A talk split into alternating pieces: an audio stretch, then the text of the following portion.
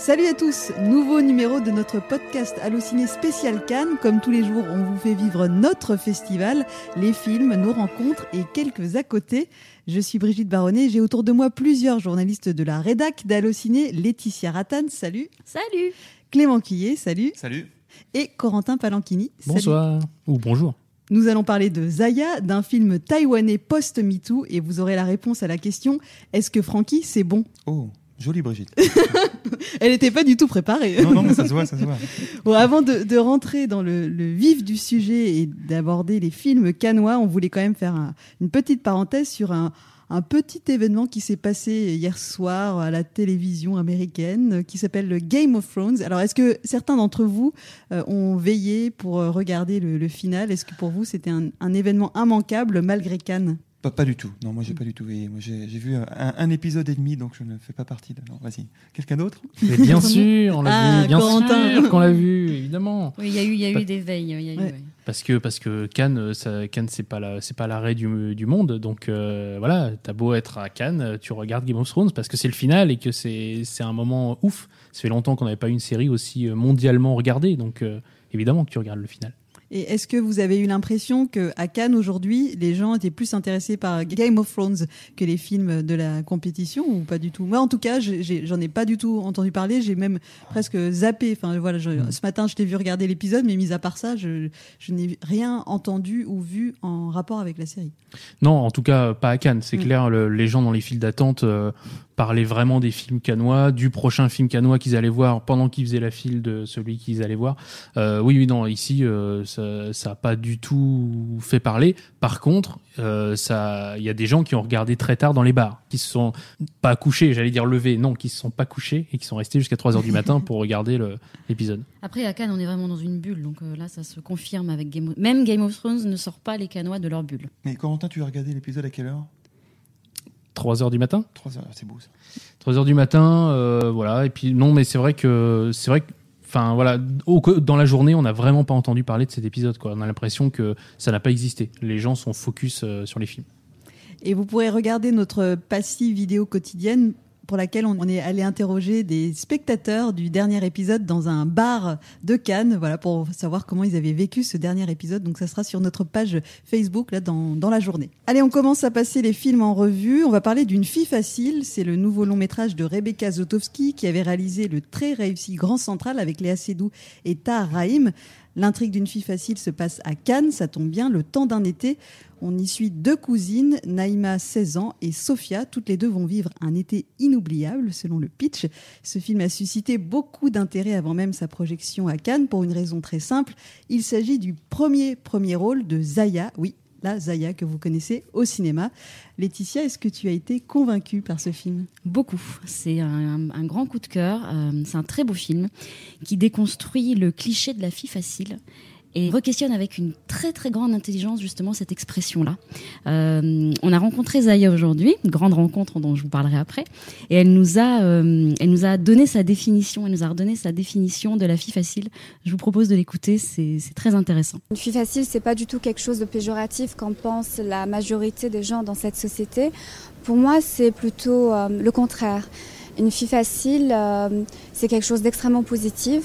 C'est une femme forte, une femme libre, une femme qui s'épanouit dans sa sexualité à l'égal de l'homme et qui n'a pas peur des jugements et de cette morale complètement ridicule imposée par la société. Et euh, selon moi, tous ces mots, vie facile, traîner, etc., ce sont des mots qui ont été créés par la société pour seul objectif, c'est d'emprisonner les femmes. Voilà, donc euh, en choisissant Zaya comme héroïne de son film, euh, Rebecca Zlotowski, elle, en fait, elle fait coup double parce que elle joue à la fois sur le, le cliché dans, de son personnage, du personnage qu'elle incarne, mais aussi sur le cliché de cette jeune euh, femme qui est ex-escort girl. Donc elle joue vraiment sur l'image que véhicule l'escort girl et euh, c'est très très bien vu. Euh, leur rencontre était quand même improbable, comme tu le disais. euh, je pense que ça a suscité l'étonnement. Elles se sont rencontrées sur les réseaux sociaux.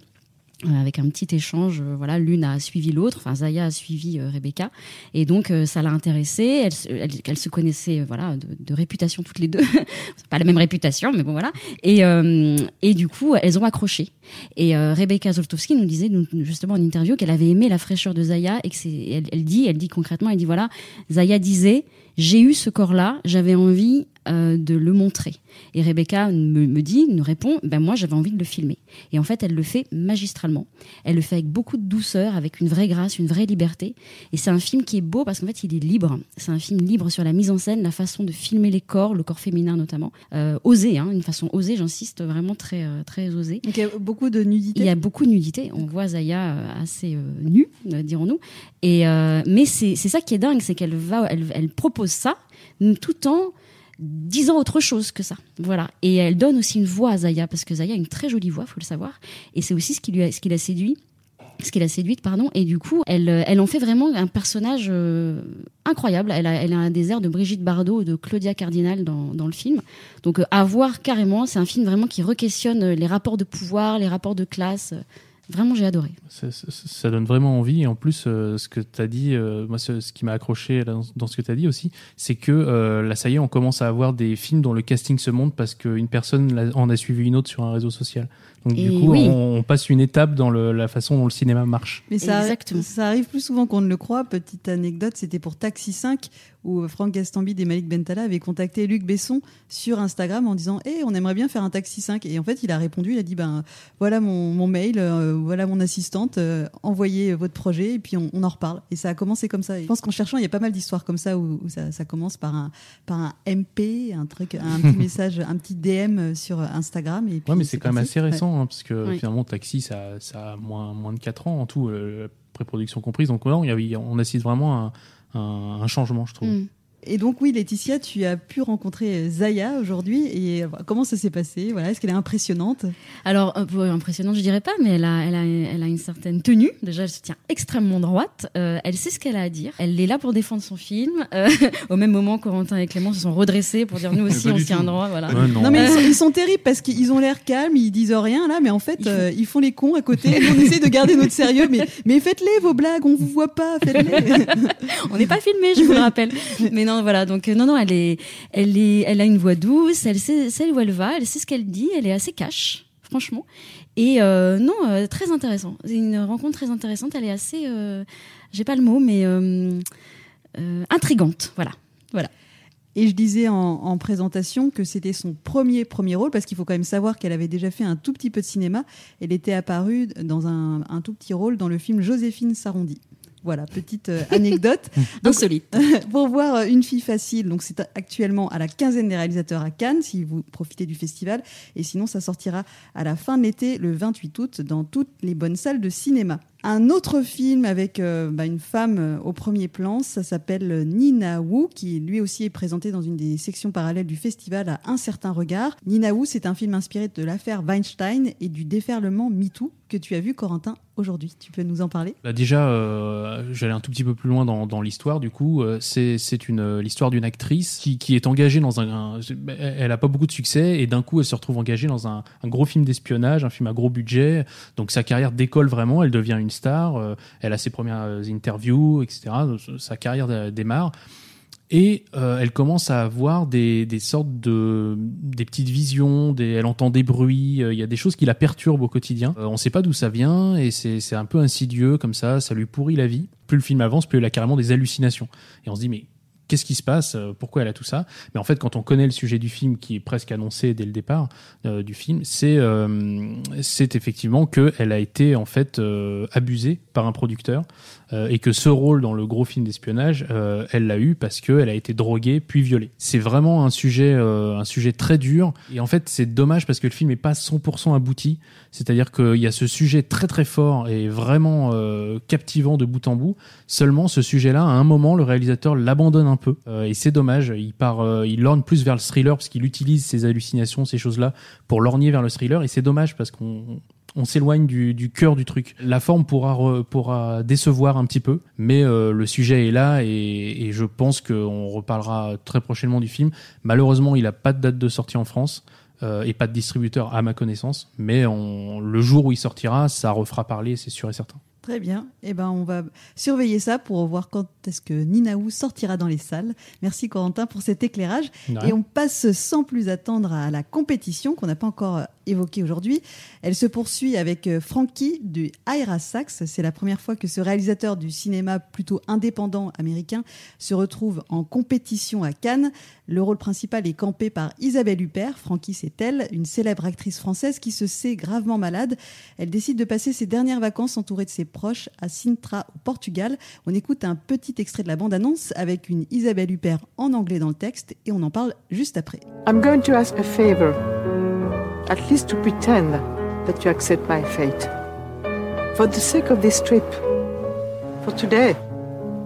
Alors Clément, Francky, c'est bon? Oh, très bien. je, la, je, la, je la refais.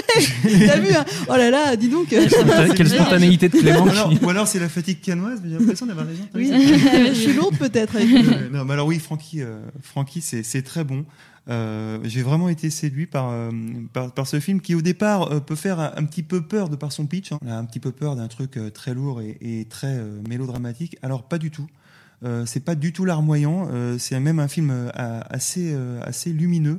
Isabelle Huppert est vraiment euh, incroyable, elle a un rôle magnifique, un personnage qui est à la fois courageux, léger, qui est digne devant la maladie et, et qui est bien décidé à, à passer les, les, ces derniers moments qui sont, qui sont annoncés malheureusement, mais au, au milieu des siens et, et, dans la lumière. Et je dirais c'est un film sur, sur la mort, oui, mais qui est euh, extrêmement vivant s'il fallait vraiment résumer ça, mmh. le paradoxe du film. Est-ce qu'on voit beaucoup les paysages Parce que j'ai déjà eu l'occasion d'aller dans ce coin du Portugal, c'est très joli. Et est-ce qu'on voit beaucoup ah C'est bah. juste un prétexte Non, on, Ah non, on, ouais, ouais, ouais, Le, le, paysage est vraiment un, un, un personnage à part, à part, entière du, du film. Et c'est le Portugal, c'est vraiment un coin du Portugal que, bah, tu me diras, tu me donneras tes, tes adresses. J'avais trouvé un très bon Airbnb là-bas. très bien, on en parle après. Toutes les adresses à retrouver sur allociné.com. Clément, tu vas nous raconter ta rencontre avec euh, Isabelle Huppert, mais juste avant, on va écouter un tout petit extrait de cette interview dans laquelle elle nous parle de, de ce réalisateur qu'on peut définir comme un cinéaste du réel et de l'intime. C'est vraiment très très bon metteur en scène. Et c'est toujours euh, intrigant et intéressant. On a toujours envie euh, d'aller à la rencontre de ces voix euh, américaines euh, un peu, un peu mineures. Les voix américaines sont souvent un petit peu plus tonitruantes. Enfin, les Américains sont capables de faire des, films formidables, mais des, voix comme ça, c'est comme quand j'avais vu les films de Hal Hartley. Il y a une manière comme ça de dire des choses un peu intimes qui, voilà, qui nous ressemble peut-être un peu plus.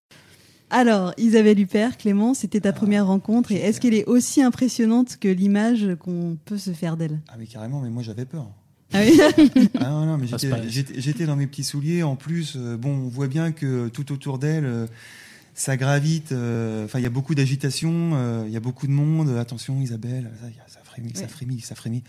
et, euh, et quand, elle, quand, quand je me retrouve devant elle, là, non mais j'ai rencontré, bon, j'ai rencontré beaucoup de stars. Genre. Non, mais, non, le mec, mais, il se la raconte, quoi. Voilà, mais... J'ai rencontré beaucoup de stars, mais là, là, c'est la star. C'est-à-dire que c'est vraiment même au-delà, au, au, au-dessus des, des Marion Cotillard, de tout ce que vous voulez. Là, c'est quelque chose d'autre je sais pas, c'est quelqu'un qui dégage, qui impose. Il y a, il y a le, le, temps, le temps se suspend un moment quand même quand on, quand on la croise et quand on se retrouve devant elle. Et ce qui amplifie ça en plus, c'est qu'elle a quand même pas mal joué là-dessus, notamment dans 10%, dans 10% où on sait plus finalement si c'est une meuf plutôt drôle ou, euh, ou non, très, mais ouais, ouais, non, mais elle est, elle, est, elle est à la fois très impressionnante, mais, mais je, vraiment, je, tout au long de l'interview, je, je, sentais qu'au fond d'elle, il y a, il y a une taquinerie, il y a un côté assez, assez joueur et assez, euh, assez léger. Euh, moi, je l'ai, je l'ai trouvée adorable, alors qu'elle peut. Moi, je suis sûr qu'elle elle, elle fait peur un peu aux gens, j'ai l'impression. Mmh, oui, oui, je pense. Oui. Isabelle Huppert. Et elle me faisait peur un petit peu, mais un petit peu moins maintenant. Mais t'as pas eu peur de lui demander une photo de toi avec elle? Non. Une photo non. Dans... Elle sourit sur cette photo. oui. C'est énorme, c'est génial. oui. Bravo. Non, mais elle est, elle est adorable. Donc, Francky de Airasac, ça sortira partout en France le 28 août. Et Francky, c'est, c'est bon. bon. Oh, mmh, quand même. Quand Jamais même. 203. Allez. Compétition toujours avec le jeune Ahmed, nouveau film des frères Dardenne. Alors a-t-on encore besoin de les présenter? Ce sont les réalisateurs aux deux palmes pour Rosetta et l'enfant. Et justement, alors avant de parler du film, Corentin, tu leur as demandé où ils avaient rangé ces fameuses palmes. On écoute leur réponse. Elles sont dans nos bureaux, mais on les a pas, elles sont cachées, si je puis dire.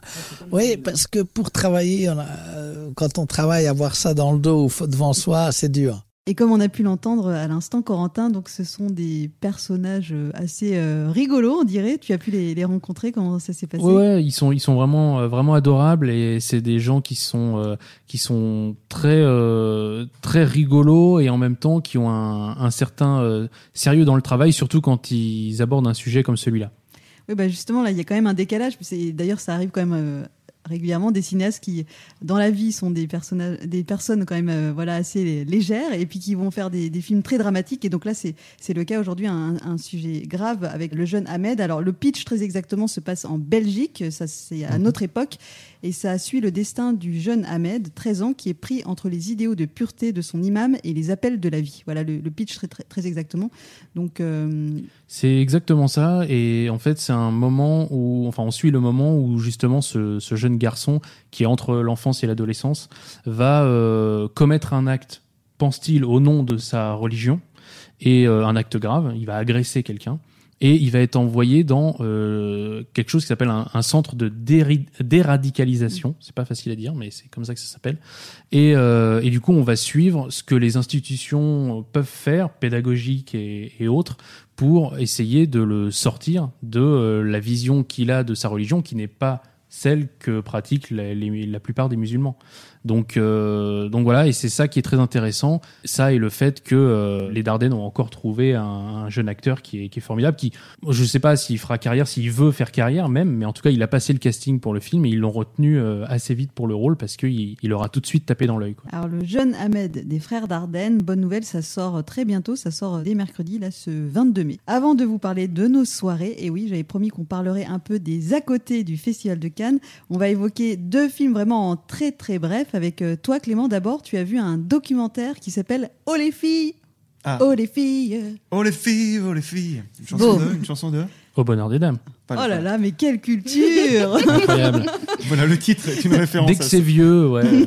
Le titre est une référence à ce morceau, ouais. C'est un film que j'ai adoré. C'est un film tout simplement qui raconte euh, 60 ans de, de rock raconté par 10 chanteuses charismatiques. Et euh, c'est un film féministe hein, qui montre que bah, le rock euh, est pas seulement réservé aux garçons. Et voilà, c'est des, des chanteuses des femmes qui prennent le pouvoir à travers le rock. Et c'est euh, assez puissant. Et puis, euh, ce que j'aime beaucoup, c'est que c'est 10 chanteuses qui représentent des générations différentes. On a euh, les mentors, un peu euh, euh, Brigitte Fontaine. Ah, Brigitte Fontaine. Euh, Françoise Hardy. euh, dans, et, ça, c'est pour les mentors. Ensuite, euh, dans les quarantenaires, on a Lou Doyon, euh, Vanessa Paradis et Charlotte Gainsbourg. Et puis, on a des chanteuses plus récentes, c'est euh, Jeanne Hadid ou euh, qui d'autre, euh, Camélia Jordana. Donc, euh, c'est vraiment un portrait euh, du rock euh, raconté par des chanteuses qui est très vibrant, très puissant et on a envie de, de gueuler. euh, Est-ce que tu as chanté?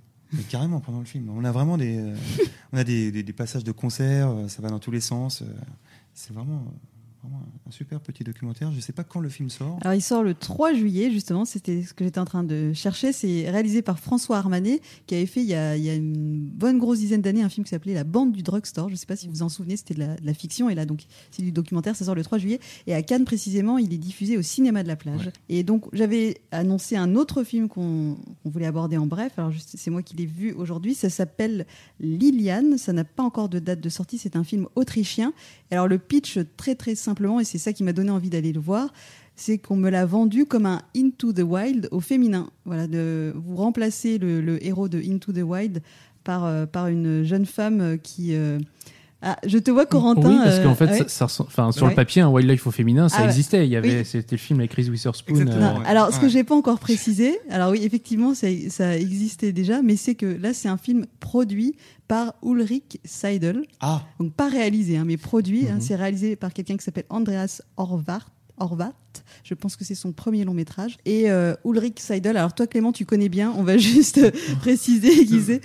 Je l'avais rencontré. non, mais Ulrich Seidel, c'est un réalisa- un réalisateur au- autrichien qui est assez provocateur. Quoi. Voilà, c'est ça. Ouais. Donc quand on quand on voit, moi je savais pas en entrant dans la salle que c'était lui qui produisait, et donc là forcément on s'attend à un truc un peu provoquant. Et donc la première scène, euh, c'est une scène de porno en fait. Alors on aperçoit parce qu'en fait la, la femme qu'on suit, c'est quelqu'un qui est une, une actrice porno et qui en fait se retrouve euh, virée et, euh, et donc va partir, euh, voilà. euh, Dans la nature. Dans la nature. Et donc, il y, a- il y a vraiment beaucoup de similitudes avec Into the Wild, mais c'est vraiment une version euh, beaucoup plus dure, beaucoup plus âpre. Puis, il n'y a pas la musique euh, de Eddie Vedder. Euh, moi, je, je suis Ah fan bah. de, de cette BO qui Ah bah vraiment ça, euh, le. Là, je- oui, bon. on parle à un fan de, de Pearl Jam, hein, Ah quand ouais, même. Voilà.